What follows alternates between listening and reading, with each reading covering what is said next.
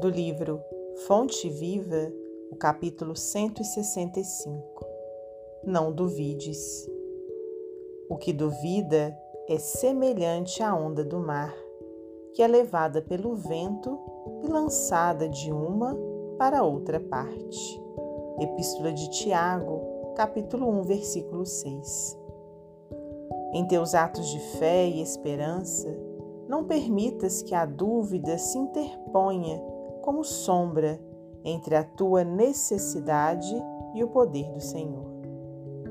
A força coagulante de teus pensamentos nas realizações que empreendes procede de ti mesmo, das entranhas de tua alma, porque somente aquele que confia consegue perseverar no levantamento dos degraus que o conduzirão à altura que deseja atingir.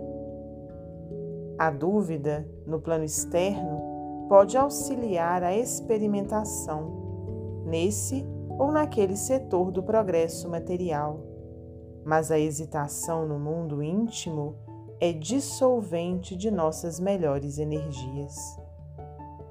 Quem duvida de si próprio perturba o auxílio divino em si mesmo. Ninguém pode ajudar aquele que se desajuda.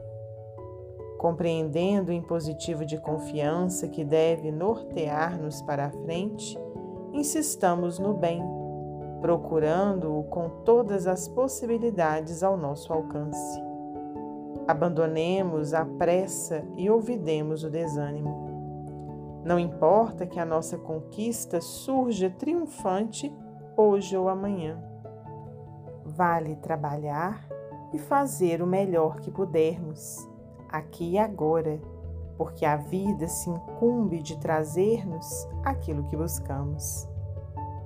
Avançar sem vacilações, amando, aprendendo e servindo infatigavelmente Eis a fórmula de caminhar com êxito ao encontro de nossa vitória. E nessa peregrinação incansável, não nos esqueçamos de que a dúvida será sempre o frio do derrotismo a inclinar-nos para a negação e para a morte.